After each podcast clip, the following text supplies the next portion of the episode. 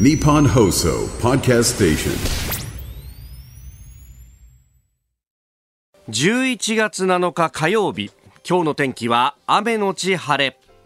ニッポン放送飯田浩司の OK Cozy Up。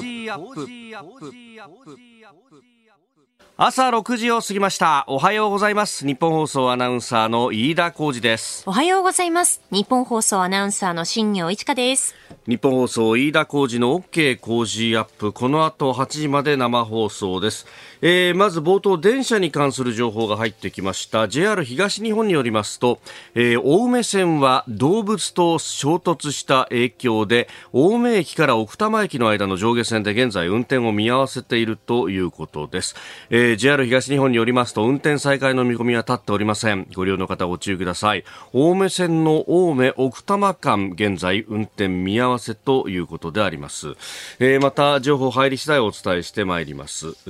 まずは電車に関する情報をお伝えしました。えーということでですね、ことほどさように、うん、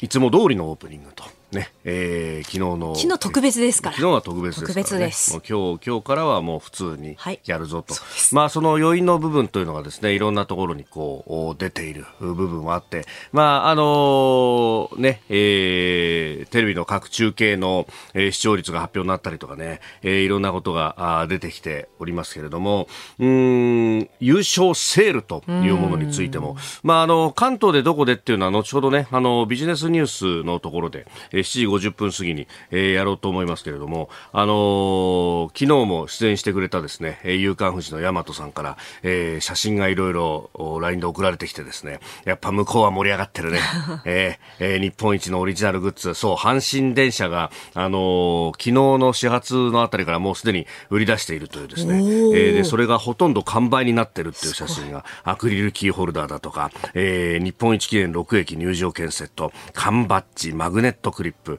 ほとんど完売と、えーいうこと。ただね、あの、そこに完売だけじゃなくて、再入荷予定っていうのが 貼ってあるあたりが、やっぱ証拠たくましいなというね、えーえーいうことでありますよ。で、あのー向こうではですね、スポーツ新聞、まあ、関西と関東でスポーツ新聞大体一面から何から、えー全部違うと。まあ、特にね、あのー関西の場合は、関東でいくらジャイアンツが勝っていても、阪神が一面トップに来ると。はいね、えーいうこと。これが広島に行くと、デイリーであっても広島をお一面に取るらしいんですけれども、えーいろいろご当地で、えー実は新聞もお違いがあるということで、えー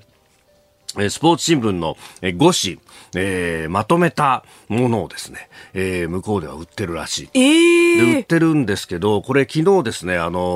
ー優勝のね、えー日本一おめでとうの新聞を各紙見ていたら、デイリースポーツのところにですね、その関西の5紙をセットにしたものを、えーまとめて、で、送料も含めてですね、えーかかるんですけれども、関東でも手に入れることができますよと。そうなんですね。ご子セットみたいなものがあって、で、脇に QR コードがついて、ここから買えますみたいな、何と思ってですね、えーえーその場でこう、QR コードを読み取って、でおこれはもうすぐ買わなきゃいかんっつって、私もあの1セットですね。お、ね、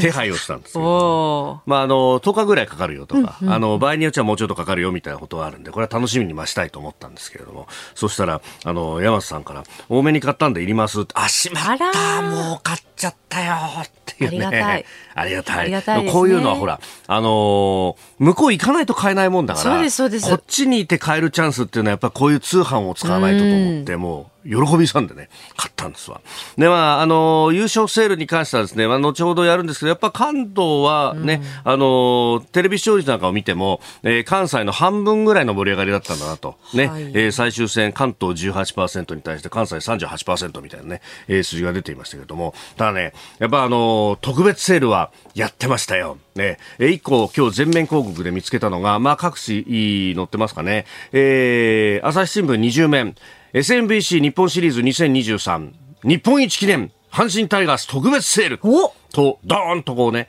えー目打ってまして、どこかというと、はい。阪急交通社さん。おー！やっぱねあの疑問に思う人がいっぱいいると思うんで、やっぱ脇にちょっと、ちょっとね、書いてあるんですね。阪急交通社は阪急阪神ホールディングスの旅行事業を担う中核会社です本当だだからうちは正統派なんですよ、ということをちゃんと言っていて。まあ、ただですね、これあの、大阪に行くとか甲子園に行くとかではなく、例えば、特急サフィール踊り子往復利用、ゆったりグリーン車、金目鯛伊勢海老、アワビを食す、伊豆での休日3日間。いいね。いいですね。これね、でもね、あの、まあ、出発日によってもね、いろいろ、お値段はね、えーお問い合わせいただければと思いますが、えーサフィールに往復乗って3万9900円って、これはいいなこれお得なんじゃないですか、井田さん。これはね、お得ですよ。お得です。サフィールだってあの全車グリーン車で、で、あの一車両さらに上のものが、ね、あると。まあ、あの、さらに上のに乗ると、まあ、それはオプオプションとかいろいろあるんでしょうけれども、そう、全席グリーン席ですから、これ。そこにゆったりと乗ってですね、往復できるっていいなあこれ。サフィール踊り子はこれがリリースされる時に私、あの、市場で乗りに行ったんですけど、これは素晴らしいなと。個室とかもあったりしてね。ええいいんですよ。まあ、あの最後尾等々はね、ええまあ、問い合わせいただければというふうに思いますが、ねえいろんなセールがあるから、この機会にっていうのはね、まあ、こうやって、こう、日本が盛り上がっていればいいんじゃないかと。はいやっぱりね、えー私としては思うところであります。なんかいけないかな。日本と世界の今がわかる朝のニュース番組、飯田浩二の OK 工事アップ。今朝のコメンテーターは経済アナリスト、ジョセフ・クラフトさんです。この後6時半過ぎからご登場です。えーまずはアメリカの追加利上げ懸念和らいだということ。日経平均株価が昨日は1ヶ月半ぶりの高値水準で取引されておりました。えーそしてニュース7時またぎのゾーンは日銀の上田総裁の講演そして会見、えー物価安定目標について、えー実現の角度が少しずつ高まってきていると述べております、えーそして7時10分過ぎおはようニュースネットワーク。今日から東京で G7 外相会合が開催されます、えーイスラエル・パレスチナ情勢について議論が行われるということです。それから北朝鮮のサイバー脅威をめぐって日米韓が協議体を設置するというニュースも入ってきました、えー7時半ごろのニュースプラスワン江東区長選挙をめぐっての公職選挙法違反容疑、様々取り調べ、そして、えー捜査が行われておりますが、柿沢水戸衆院議員の事務所が現金配布リスリストを作成していたんじゃないかというような話が出てきています。そして、ここだけニュース Scoop Up のゾーン7時40分過ぎ、来年のアメリカ大統領選挙、あと1年となりました。世論調査では、5つの激戦州でトランプ氏が優勢であったということです。えメール、ツイ、X、こちらでお待ちしております。メールアドレスは、 cozy アットマーク 1242.com。アルファベットすべて小文字で COZY で cozy です。 cozy アットマーク 1242.com。X のハッシュタグは、ハッシュタグコージー1242、ハッシュタグコージー1242です。あなたからのご意見、お待ちしています。この時間最新の株と為替の情報を外為ドットコム総研調査部長の神田拓也さんに伝えていただきます。神田さんよろしくお願いします。はい、外為ドットコム総研の神田です。よろしくお願いいたします。お願いします。はい。あー現地6日のおニューヨーク株式市場のダウ平均株価ですが、まあ前週末に比べて34ドル54セント高い3万4095ドル86セントで取引を終えました。ハイテク銘柄中心のナスダック総合指数はあ40.50ポイント上がってえー1万3518.78でした。円相場の方はあ1ドル150円ちょうど付近で取引されています。はい。あのお海外市場、お新たな材料がない中で円はあ売りが優勢となりました。1ドル150円前後まで下落しています。あの前週末のアメリカ10月雇用統計で、はい円高ドル安に傾いた反動とお見られます。まあ本日についても新たな手がかり材料は少なく、はい円相場は比較的穏やかな値動きが続きそうです。なお、市場は明日、あー8日、あーそれと明後日9日に2日続けて行われる、はいアメリカ連邦準備制度理事会 FRB のパウエル議長の講演に注目しています。うーん。このあたりでその金利に関しての言及があるかどうかですか？ね、あの市場の方は、はいあーもう年内のお利上げは終了、うんで来年6月には利下げが始まるという見方をお強めています。まあ、こうした市場の見方に対して、えーパウエル FRB 長が何を語るか、このあたりが注目されます。なるほど。わかりました。神田さんどうもありがとうございました。はい、ありがとうございました。6時27分になるところ、ここが気になるのコーナーです。スタジオ長官各紙が入ってまいりました。えー、今日の紙面はバラバラという感じなんですが、えー、朝日とそして産経があイスラエル、そしてハマスとの戦闘についてを書いています。えー朝日新聞、ガザ死者1万人越すイスラエル軍南北分断という、えーカラーの写真入りでというところで、えー一方で産経は、えーガザ南北分断死者1万人超イスラエル停戦ない戦闘1ヶ月と、えーいうことであります。まあ、あ今日から G7 の外相会合東京で開かれますが、ここでもまあ主要な話題の一つとしてこの話というのが出てくると思います。まあ、そのあたり後ほど、えー今日のコメンテータージョセフ・クラフトさんとまたあ深めていこうと思っております。えーそして読売新聞の一面は介護職月6000円賃上げ、えー政府補正案にと、えー離職増歯止め、え報酬プラス改定来年度ということで、まあ、介護保険サービスに関しては公定価格である介護報酬というものが設定されておりますがこれを来年度から引き上げるんだと、えプラス改定とする方向で調整に入ったということで、まあえ介護分野今あ人が足れない、えむしろ人材が流出していると。いうことがあって他の産業との間で開いた待遇差を埋める狙いがあると、えーいうことが言われておりますが、まあ、確かに、えー、賞与を含めた1ヶ月あたりの平均給与で見ると介護職員、えー、29万3000円に対して全産業平均は36万1000円と、えー介護補助者というう方々は25万5000円ということでだいぶ開きがあるとうんいうことえーになっています。まあ、これ、えー賃上げをしてというのは大事なことであります。で、まあ、この公定価格の部分というのがなかなか上がってこ、えー来ないと。まあ、これも介護保険だとかっていうのが原資になっているのでそういうことが起こるんですけれどもいい加減もう現場はそれじゃやっていけないよっていうことにはなってますよね。えーという記事です。えそれから毎日新聞は旧統一協会について土地99カ所所有推定評価額87億円超本社調査ということで、まあ、毎日新聞が不動産登記を確認して計算を出したということのようであります。えーまああ保有財産をめぐってですね解散命令請求をきっかけに、まあ、海外に、えーまあ、送金されるなどして、えー散逸してしまうんではないかということが言われておりますが、まあ、現時点でこれだけあるんじゃないかというところであります。えーそれから気になるニュースということで、まあ、あまだベタ記事で、ね、えー政治面などで、えー触れられているところが多いんですけれども、うん、月内にですね、政府は経済界や労働団体の代表者と意見交換する政労使会議というものを開く調整に入ったということが出てきております。で、まあ、あのこれ、政府、政治の側と、そして、えー労働者、まあ、これは労働者の代表として労働組合などのね、えーまあ、連合の、などが出てくるというところだろうと思います。そして、えー、市の部分、まあ、これは、あの、企業の経営者の部分が出てくるという形ですが、まあ、ここでですね、まあ、賃上げについて話し合うんですが、そのお一方で、うん、価格転嫁が主要議題になるということが、これあの日経の記事で報じられております。えー、原材料費の高騰、それから人件費の上昇分などを製品サービスの価格に反映する、えー価格転嫁が主要な議題になるということで、えーこれ、あの、2023年今年今年度版の中小企業白書によると、22年9月、去年の9月時点で、えー価格転嫁率は、えー、46.9%だったと、えーいうことで、まあ、半分以上が転嫁できていないという現状があると。まあ、確かに、いいあの、物流のね、2024年問題に関して、えー取材をしに行った時も、いや、やっぱり、あのーちゃんとお大企業さんが支払ってくれないことには、なかなか、あの、こっちで何かしてっていうのも、もう限界があるんだよっていう話は、もう何度も何度もされているところがあって、で、これ、むしろ、中小のお部品メーカーとかの方が、うちも辛いけど、オタクだって大変だもんね、ちょっとあげようよみたいなことで飲んでくれるんだけど、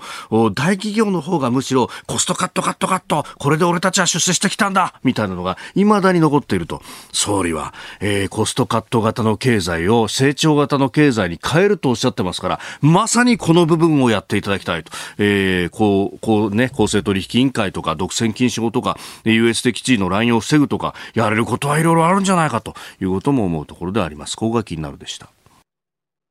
6時34分、この時間からコメンテーターの方々ご登場です。今朝は経済アナリスト、ジョセフ・クラフトさんです。おはようございます。おはようございます。よろしくお願いします。よろしくお願いします。さああ、まず解説いただくのはあ、アメリカの追加利上げが和らいでということで、昨日は日経平均がどーんと上がったということがありましたけれども、はい、この辺どう見たらいいですか？えっ、ー、と、まあ、上がった要因はアメリカの長期金利が大きく下落したと。はい、えっ、ー、と、先週の1日 FOMC 会合、はい、えー、そして3日の雇用統計を、いずれも、まあ、はい、ハト派だと。えー、弱い、えー、印象をマーケットが受けて一気に長期金利が、えー、下落したとい。うことなんですけども、はい、えー、私個人的には、うんうんうん、えー、10年長期金利が 0.36%3 日間で、えー、下がったんですけど、はい。まあ3日間の下落幅としては今年の3月以来最大。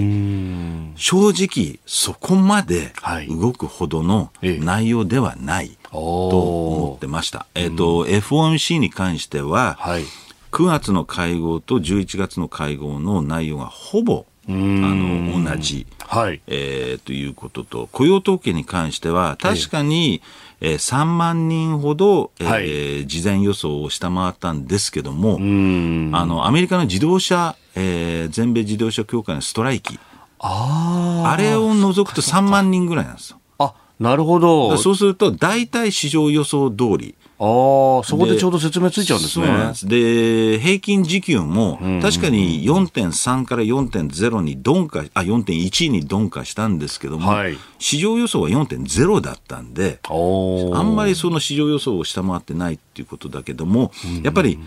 最近の特徴としては市場が、その、はい、楽観期待。株価上がってほしいから、はい、えー、利下げしてほしいっていう過度な織り込みをする傾向があり、はい、まあ、この番組でも何度か申し上げたと思うんですけども、今年の3月には、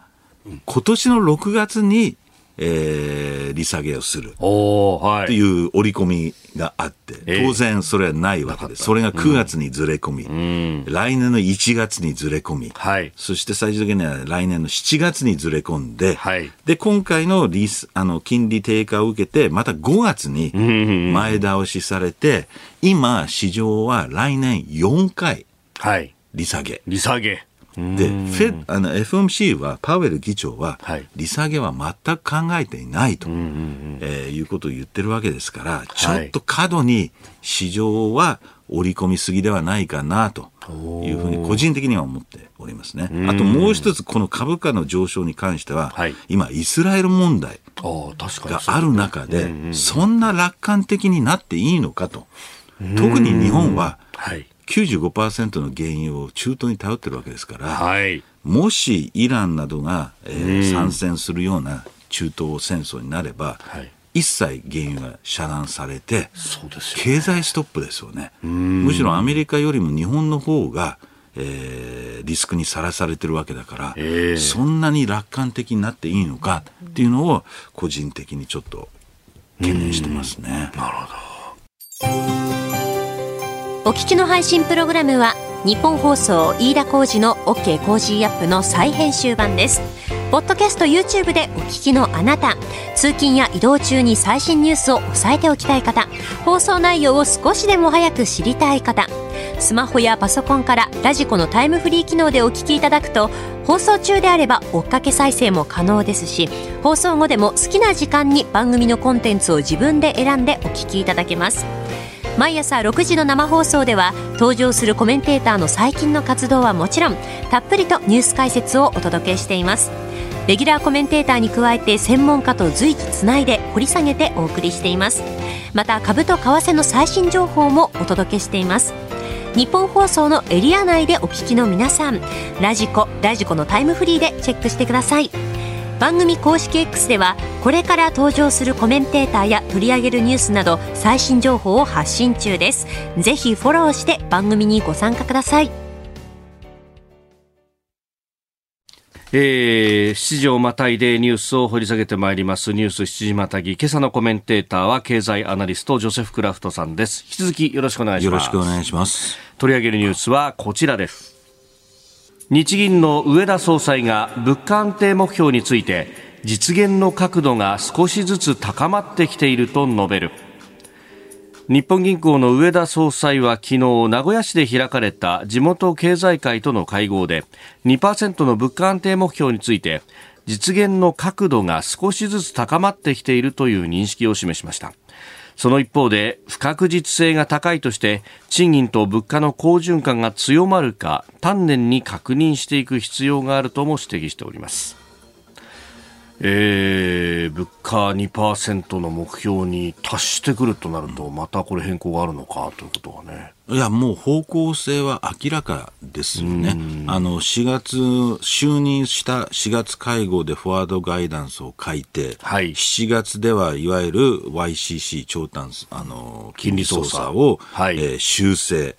そして10月31日の会合でもさらに YCC を修正した動きと今回その2%目標の角度が上がってきたというコメントはもう完全に整合性が取れてる。あと、えっ、ー、と、前回のあの金融政策決定会合で上田総裁が、えー、指摘したのはやっぱり賃金の動向が重要であると。まあそこで、えー、連合は、はい、えー、先月5%以上の賃金を求めると、はい、で先ほどニュースにもあったように経団連も今年以上の賃上げを、えー、推奨しているということなんで、はい、ほぼ確実に今年以上の賃上げ率っていうのは多分日銀としても、えー、手応ええー、取っていると。そうなりますと、まあ、はい、多分日銀としては一番早くその手応えが確信できるのが12月、遅くても3月の春闘ですので、まあ、この辺で、えーはい、YCC の、この間で YCC の修正、そしてマイナス金利の解除が、はい、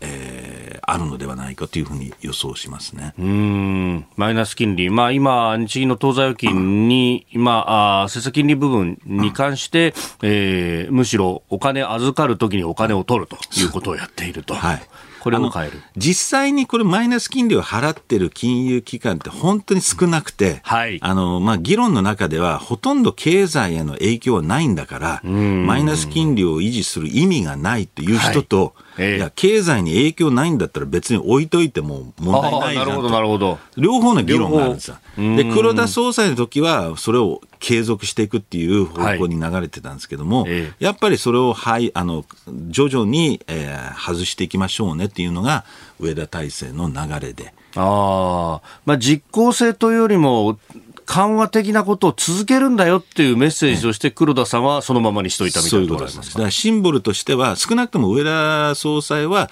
以前のような異次元緩和は巻き戻そうと、うんはい、で従来型の緩和、つまりゼロ金利だと、えー、こういったところにまず戻りたいと。そこから引き上げるっていうのはまた別の問題なんですけども、とりあえず異次元緩和を普通の緩和状態に戻したいっていう意図があるんではないかと思いますね。はい、あそうすると、まあ、あの、2013年とかそのぐらいの時にやってたような、はい、まあ、あの、買い入れの金額の目標とかを出してと、うん、そういうような形になってくるんですかね、このうん、徐々にそういう方向に、えー、向かっていくと。いうふうに思います。あの、実は日銀の幹部にちょっと数か月前に言われたのは、うんうん、マイナス金利からゼロへの壁っていうのは、思ってるほど高くないと。ところが、はい、ゼロからプラス0.25の壁は相当高いと。だからやっぱりとりあえずはゼロまで戻すっていうのが一応上田総裁の目標ではないかなと。だそれをおそらく早ければ12月、あの大体、えー、遅くても3月、4月っていうタイミングで見ていいんじゃないかなと僕は思いますけどね。なるほど。そうすると年明けから、はいうん、いろんなことが出てくるし、そうですね。どのタイミングでっていうのが。はい。あともう一つは円安ですよね。やはり日銀が動いていかないと、円安に歯止めもかからないので、はい、当然アメリカ側のあの動きもありますけども。なるほど。えー、市場またいで続いてまいります。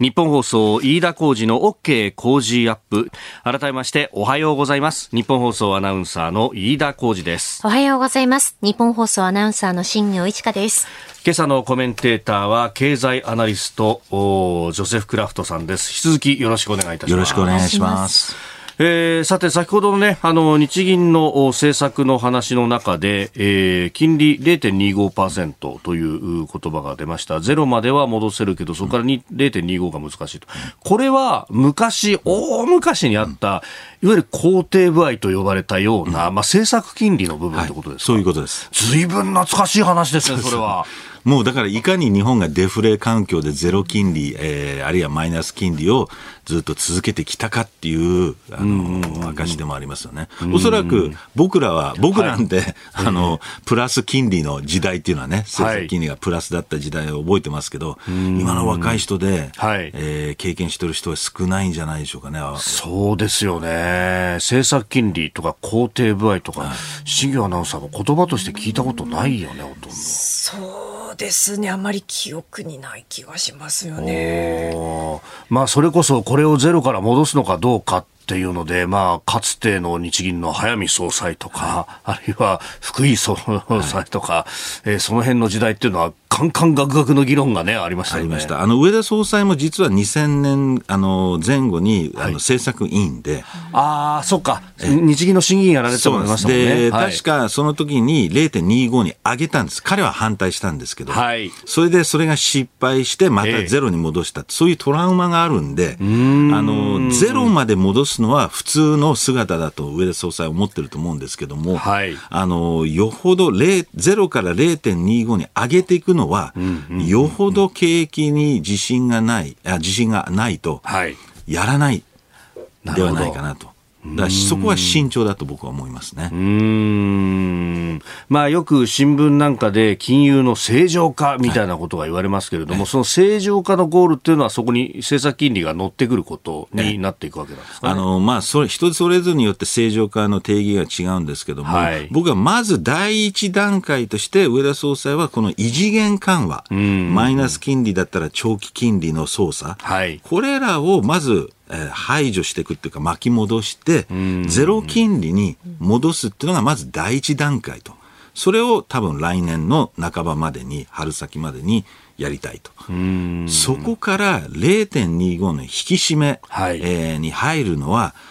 僕は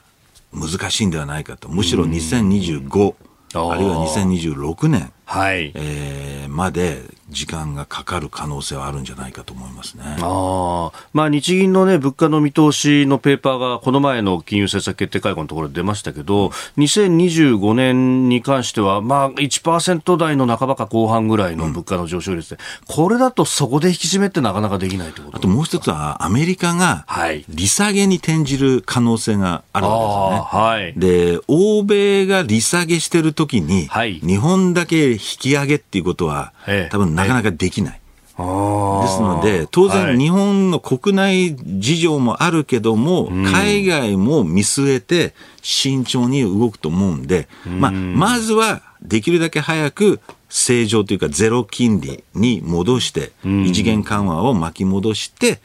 そこで一旦様子見て、海外、国内見て、ゆっくり慎重に引き締めを、に、えー、転換するべきかどうかを見極めていくんだと思いますけどね。なるほど。まあ、その辺で今度は、まあ、政治政策サイドの部分でどうやって経済を上げていくのかというところですが、まあ、あ補正予算案の話が出てきております。経済対策の大幕については、先週の木曜日に総理からも会見がありました。で、その裏付けとなる補正予算案の早期成立に向けて、昨日の政府与党連絡会議で総理はあ与党に対して、え協力を要請したということです。その模様一部お聞きいただきます。今後、補正予算を速やかに編成をし、できる限り早期の成立を目指します。え本経済対策に盛り込まれた各施策を一刻も早くえ国民の皆様にお届けすることが何よりも重要であり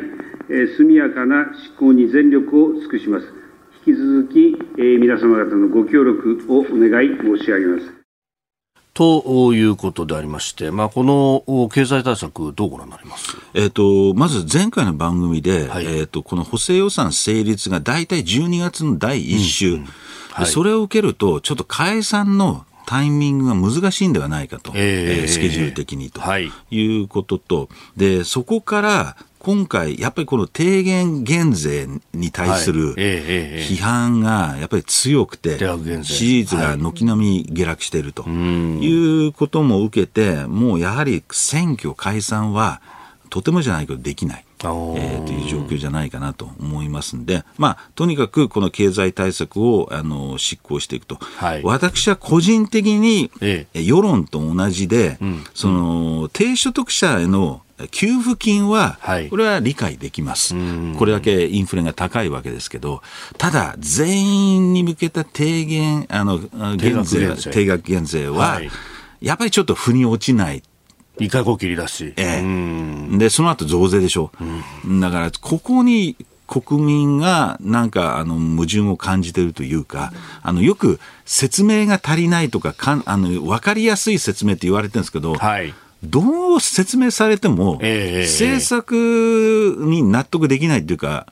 思ってないんで、別に説明の問題じゃなくて、政策の問題。えー、ではないかなというふうに思いますんで、本来であれば、この定額減税をやめて、はい、もう一回ちょっと仕切り直して、そのお金、予算は、じゃあ例えばより低所得者に向けてもいいと僕は思うんですよね。あの、あえて予算を減らす必要はないんだけども、はい、もう少しその、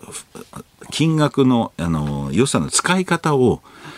考え直せばいいんですけど、もうここまで来ちゃってるんで、はい、えー、もう後に引けなくなっちゃったっていうことに、えー、なっちゃいましたよね。うんまあ、あね、20日の臨時、20日に提出だという話になりますんで、まあそうするとどうしたえー、成立は12月の、はい、まあ、頭半ばぐらいと。そうすると執行はもう年明けってことになってきますか？そうですね。そうなります。で、その提出した後に、またこれ質疑応答がありますから、えー、ここで野党に批判されて、相当やっぱり国民だ、しばらく年内はもう支持率は上がらない。はいと見ているんで、政局的にはもうこれ、粛々と予算成立するしかないっていうところなんですね。おはようニュースネットワーク。おはようございます。日本放送アナウンサーの飯田浩二です。今朝のコメンテーターは経済アナリストジョセフ・クラフトさん。取り上げるニュースはこちらです。今日から東京で G7 外相会合を開催。イスラエル・パレスチナ情勢を議論へ。G7 主要7カ国の外相会合が今日から東京で開かれますイスラエルとイスラム組織ハマスの軍事衝突が始まって以降 G7 の外相が一堂に会するのは初めてのことです。えー、あれが起こったのが10月の、まあ、現地6日、日本7日あたりということで、ねはい、まあ、そこからも1か月経つということになります、ね。うん、そうですね。あの、今回の G7 外相は、まあ、日本が議長国でもあるということですけども、はい、非常に重要なあの意味合いを持つ外相会合だと思います。で、4つぐらい大きなテーマ、えー、一つはグローバルサウスの取り組み。えー、で、これは、例えば今回は中央アジア5カ国をオンライン形式で、あのー、ロシアとの関係、ロシアの切り崩し目的で、中央アジア諸国を、えー、オンラインで招待すると。カザフとかキルギスとかそういった国々、ね。えー、今そこで紛争、アゼルバイジャンとあのアルメニアの紛争が起きていて、はい、そのロシアが、えー、あのいろいろ仲介に失敗したり、ここを一気に、えー、取り崩していこうと。もう一つはやっぱり8月に中国がその領海地図を改定して、はいアジア諸国から反発を受けてる。これを、はい、えー、一つの切り口にして、えー、APEC、今月ある APEC に向かって、で、今、岸田総理が、はい、えー、フィリピン、マレーシアを外遊していると。週末そうですね。3、4、5と行きましたね。そういうことです。だからこういった、まあ、いわゆるグローバルサウス国を、うん、えー、取り込んでいきましょうっていうのが一つのテーマ。うん、えー、二つ目は、これは中国牽制で、自由で開かれたインドの安全保障枠を、まあ、さらに連携と強化をしていくということと。で、やっぱり今、中東問題で完全に忘れがちになっているウクライナ。はい、これの支援を、えー、再度表明し、えー、G7 としては結束していく必要、まあ、ちょっと今、アメリカが国内で、はい、ウクライナ支援の紛糾しちゃってるわけですね、会員のあの、ね、問題で。予算がつきそうになってるって話が出てきてますよ、ね、最終的には予算つくんですが、はい、年内はちょっとしばらく難しい、じゃあその間に、えー、日本と欧州がどう支援していこうかとか、こういった議論をやっていく。まあ、とにかく、えー、ウクライナ支援を、えー、あの、発表して支えていこうと。そして最後、はい、やっぱりこのイスラエル問題とか中東問題ですね。で、実は、えー、10月22日に、この6カ国、日本を除いた6カ国が共同声明をはい、前回この番組ではそれ話したんですけども、えー、これ実は日本っていうのは昔から中東に対しては前方位外交、えー、つまりイスラエルにも寄らないアラブ側にも寄らない中立な立場を取ってきた、はい、その観点からこの6カ国がイスラエルの支援あるいは自衛権を表明した声明文に載らなかったんですね。で、実はその時は、はい、日本はなんでそこが載らないんだとか、うん。はい、G7 で強調してないとか、あと松野官房長官のですね、はい、会見の説明が全く理解できないんですけども。いやいや、うちは人質とかいないから参加しないんですみたいなことを言ってしまって。あれちょっと口実で、はい、本音のところは、ええ、要するに前方位外交でどっちもつかないっていうのが、で、それが今回の外相会合で生きてくる。うん、つまり、ちょっとこれ、あの、関係者と僕は話したんですけども、はいアメリカが相当悩んでいる、困っている、うん、えー、その、イスラエル側にちょっと最初ついてしまったけども、はい、あまりにも過剰なこの攻撃によるパレスチナ人の罪のないパレスチナ人の、えー、犠牲、はいえー、そしてイスラエルに、えー、なんていうんですか自制を促しても全然効かない。なので、やっぱり G7 としては、ここでちょっと仕切り直しじゃないですけど、軌道修正して、より中立な立場を取って、G7 全体としての共同声明を出そうと。はい、今回、日本政府が。で、そこで日本政府が唯一、はい、イスラエルからもアラブ側からも、えー、中立と思われてる。唯一の G7 諸国なんで、その立場をうまく、はい、で、今、上川大臣は、うん、えー、先週からイスラエルと、はい、えー、アラブ諸国、両方にあって、おそらくそういった説明をしてるんだと思うんですけども、はい、ここは非常にタイミングが良くて、日本が唯一そういう中立的な役割を担える国だということ、そして今年議長国。そういうことです。今年のうちにやって声明出しとかないと、来年には議長変わっちゃいますもんね。あの、今回の、えー、外相会合の声明ができれば、はい、来年の G7 の、えー、声明、首脳会談の声明文にも適用できるので、あなるほど。そこの布石というか、礎を今回作るという意味では非常に大事な外外相会合だと思いますね。まあ、これね、日本はパレスチナに対しても人道的な部分での支援であるとか、まあ、能力構築だとかっていうのは地道に続けてきたと、はい、これ、やっぱ他の諸国とはイメージはちょっと違うぞとあの冒頭で株価がなんでそんなに上がれるんだっていう話をしたときに、やっぱり日本って原油、輸入原油の95%は中東から来てるわけですから、はい、これは日本の方が中東依存が高いんで、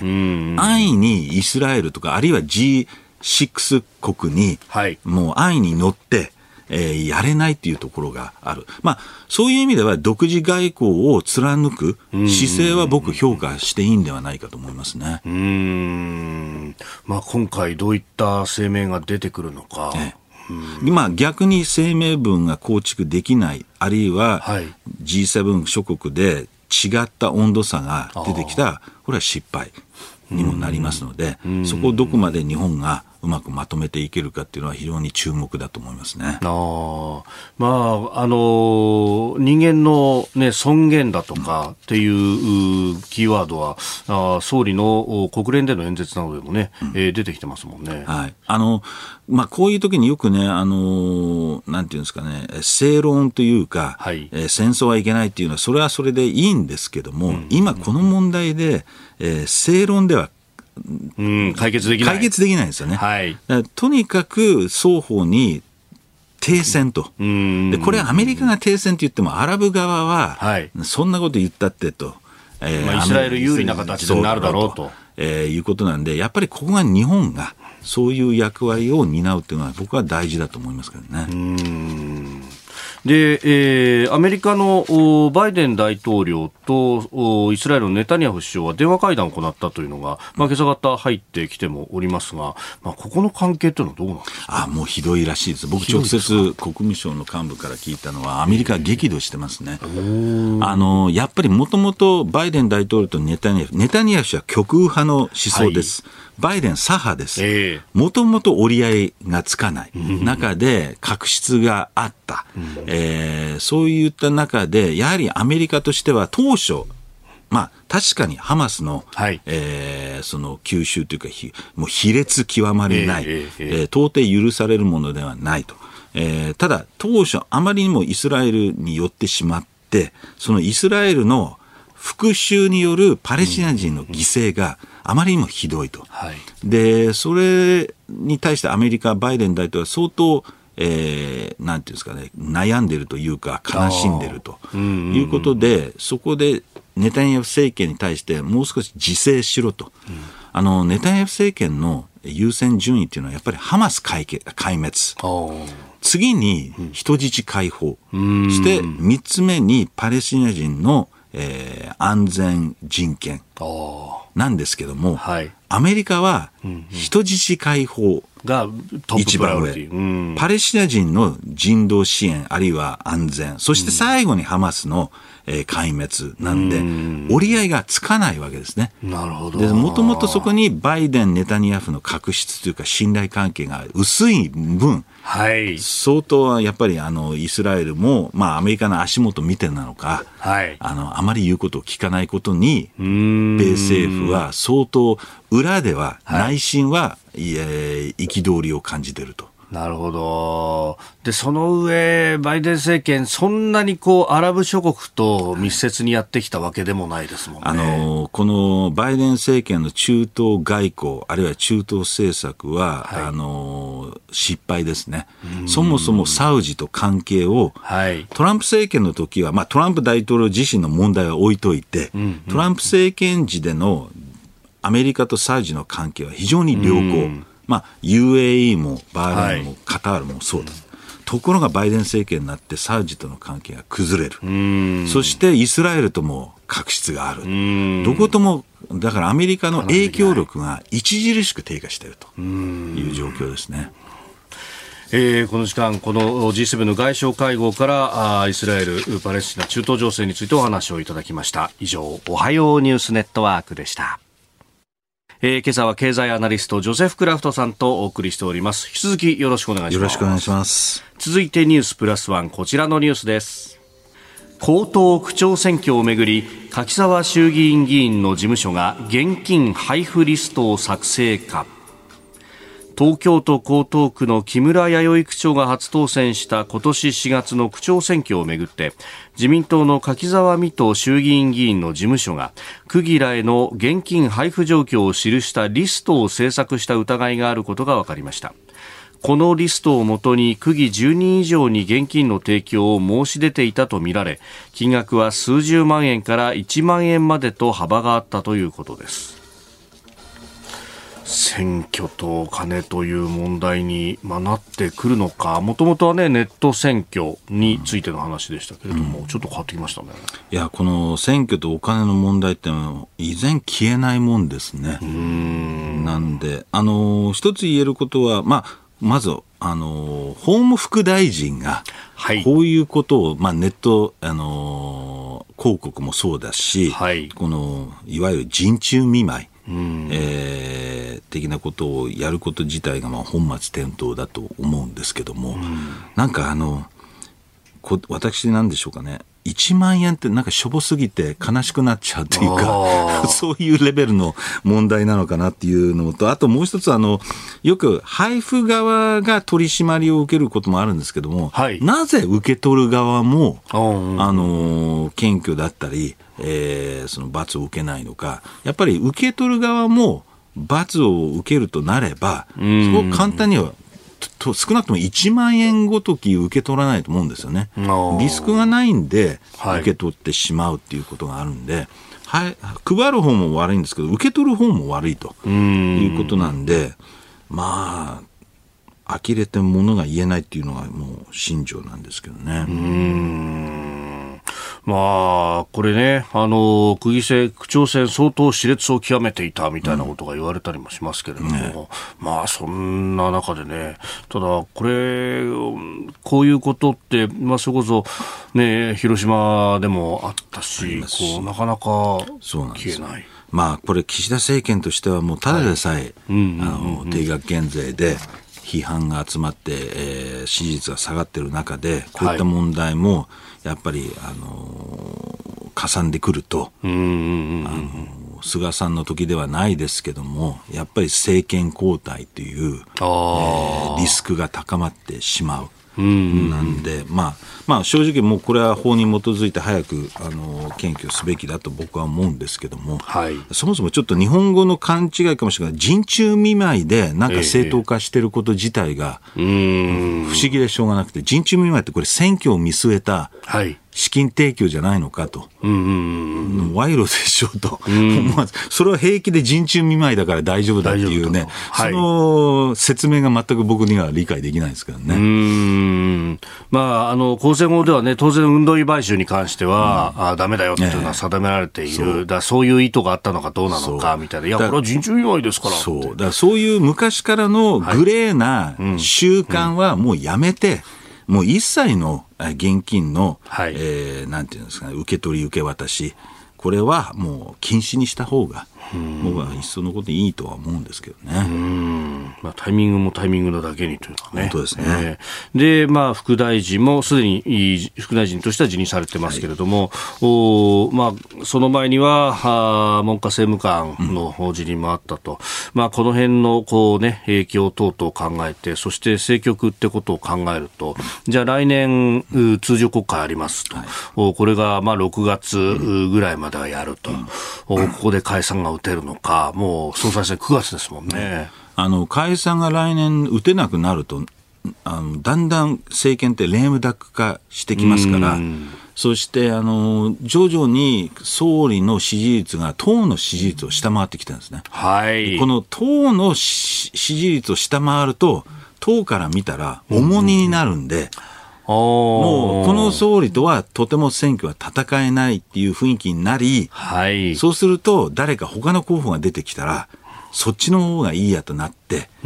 そうすると来年9月の総裁選が危なくなってくるということなんで、相当今、岸田政権は結構やることはやってる割には、はい、ちょっとそういうところが評価されずに、定額減税だったり、こういう、はい、あの人事の問題が、えー、表に出てくると。そうすると結構政権末期になってきてるんで、どうこれを立て直すか、はい、あの非常に、えー、大事、今後が大事だと思いますけどね。うん。まあ、そのやることはやってるのにという部分で、まあ、あ参院の世耕幹事長が、えー、情報の発信の仕方なんだという、うん、まあ、問題提起をね、えー、参院の代表質問の中でも、ね、をしてましたけれども、うん、この辺の発信の仕方ですか？そうですね、よくそれが言われるんですけど、僕は、あのー、国民ってそんな無知じゃなくて、うんうん、あのー、結構分かってると思うんですよね、政策内容も。はい、だから別に子供みたいに分かりやすく説明すれば、うん、あ、そうなんだってなるんじゃなくて、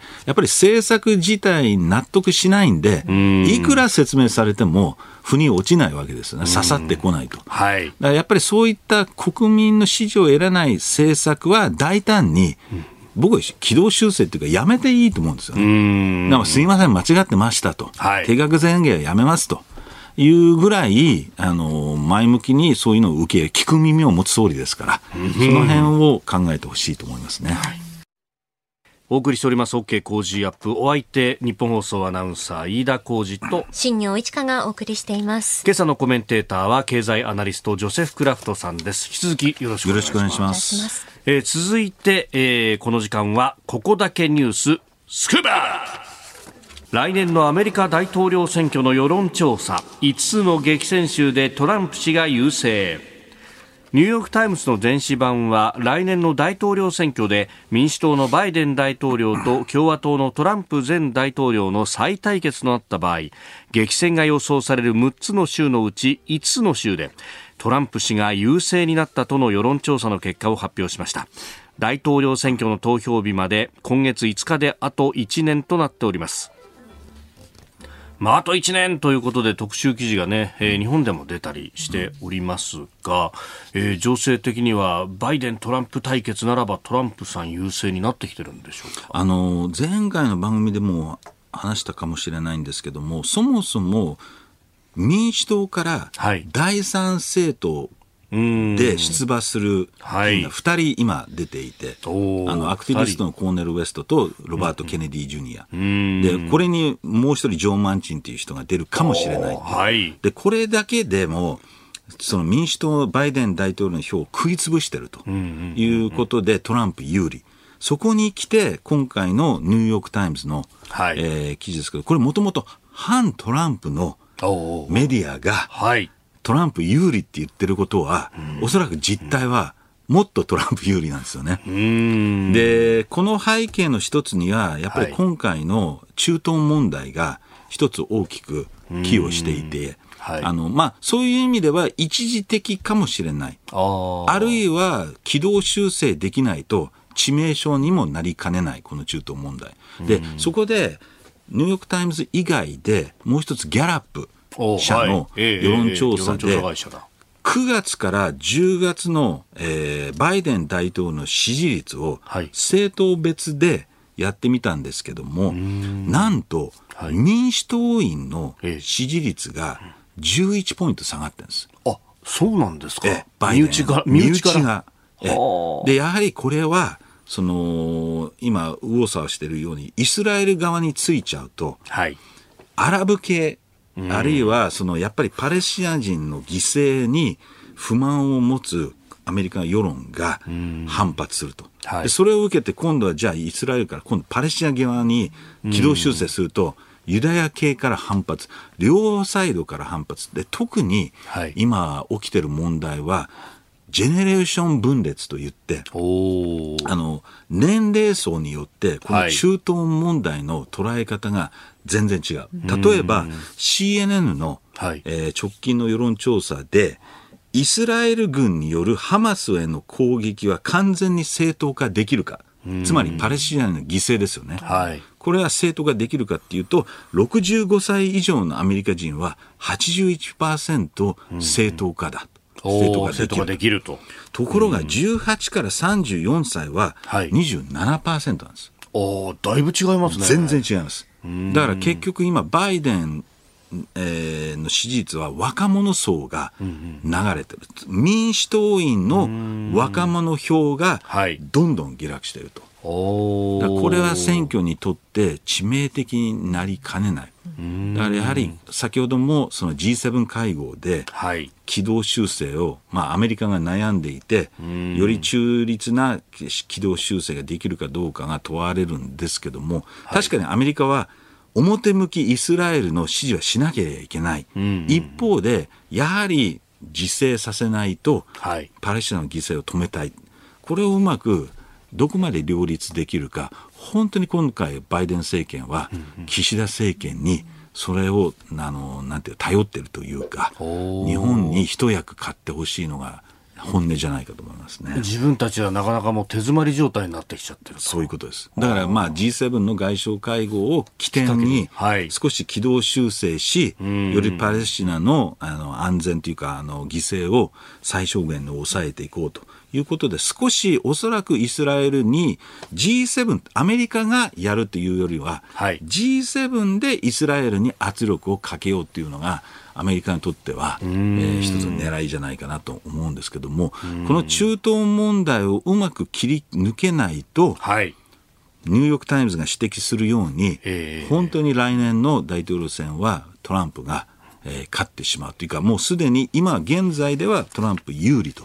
言わざるを得ないですよね。これ、そのね、あの、まあ、中東問題をめぐって、若者の支持がどんどん剥落していってるという指摘がありましたけど、まあ、日本においても、そのね、高齢者は選挙行くけれども、若者はなかなか行かないよね、みたいなこと言われてますか、アメリカの傾向ってどうなんですか？アメリカ傾向も基本はそうなんですけども、えー、近年はやはり若者がその政治への反論、えー、として結構今進歩派が、まあ、2020年の大統領選は進歩派、はい、特に若者層が、えー、選挙に出向いて、えー、バイデンの勝利に寄与したというふうに言われていて、はい、近年は韓国でもそうなんですけどね、やっぱり若者層が、だ今回、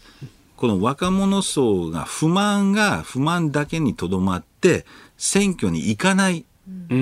なるのか、はい、不満がより高まってこれは選挙でどうしても物申すという動きになるのか、ここが一つのポイントだと思いますね。あその時の投票行動としては、まあ、トランプさんに入れるっていうよりは、誰か第三の候補にあの民主党員の特に若者有権者がトランプに入れることはまずないです。だから、えー、最悪、他の候補に入れるか、さっき言った第三候補に入れるか、はい、あるいは選挙に行かないか。かかまあ、それによってバイデンへの票が減るわけですね。おそらくね、トランプの票ってもう固く決まっていて、動かないと思うんですよ。まあ、そこに若干減るか若干上乗せできるかっていう程度で、ポイントはむしろバイデンの票がどこまで減るのか、どこまで上げられるのかっていうとこ、こっちの差が大きい。で、当然この中東問題にとっては、前回アメリカの内戦問題だと。いうふうに指摘したと思うんですけども、もうまさしく内戦問題にどっぷりはまってしまったというか、なってしまったっていう状況ですね。うんまあ、あと1年あるということですけど、うん、もうね、共和党に関してはまだ実は候補者指名の争いやってますけれども、もうそこは硬いですか？あのー、実はニッキー・ヘイリーって女性のはい、国連大使もやってらっしゃる、えー、ダークホースとして躍進してるんですけども、それでもトランプが大きな差をつけてるんで、はい、やっぱり共和党の指名を受けるのは、もうほぼトランプで間違いない。あ裁判の行方はどうですか？あの裁判も、実はあのニューヨーク州のあの口止め料裁判は、はいえー、大統領選前に判決が出ると思うんですけども、これに関してはさすがに民主党員も、ちょっとこれ政治色強いよねと。はい、あまりにも、その口止めるというか、その要するに帳簿の改ざんで、えー、元大統領が牢屋に入っていいのかっていうところに非常に民主党員の中でも不満、不満じゃないけど疑問がある。だから、この裁判でトランプの大統領選が変わってことはまずない。他の3つはよりトランプにとっては深刻なんですが、はい、大統領選以降の判決が今予想されてますんで、まあ、あの要は大統領選にほとんど影響はないとい。うことですよね。えー、アメリカ大統領選挙あと1年というところ現在の情勢についてお話をいただきました、えー、このコーナー含めてポッドキャスト YouTube ラジコタイムフリーでも配信してまいります。番組ホームページをご覧ください日本と世界の今がわかる朝のニュース番組飯田浩司の OK コージーアップ。日本放送の放送エリア外でお聞きのあなたそして海外でお聞きのあなた。今回もポッドキャスト YouTube でご愛聴いただき本当にありがとうございました。飯田浩司の OK コージーアップは東京有楽町の日本放送で月曜日から金曜日朝6時から8時まで生放送でお届けしています。番組ホームページでは登場いただくコメンテーターのラインナップや放送内容の原稿化された記事など情報盛りだくさんです。また公式 X では平日は毎日最新情報を配信中です。ぜひチェックしてみてください。そしてもう一つ飯田浩二アナウンサーが「夕刊富士」でコラムを連載中。飯田浩二の「そこまで言うか」毎週火曜日の紙面もぜひご覧ください。日本と世界の今がわかる朝のニュース番組飯田浩司の OK Cozy Up。忙しい朝そして移動中ニュースを少し深く知りたい時。ぜひ AM、FM、ラジコはもちろんニッポン放送のポッドキャスト YouTube でチェックしてください。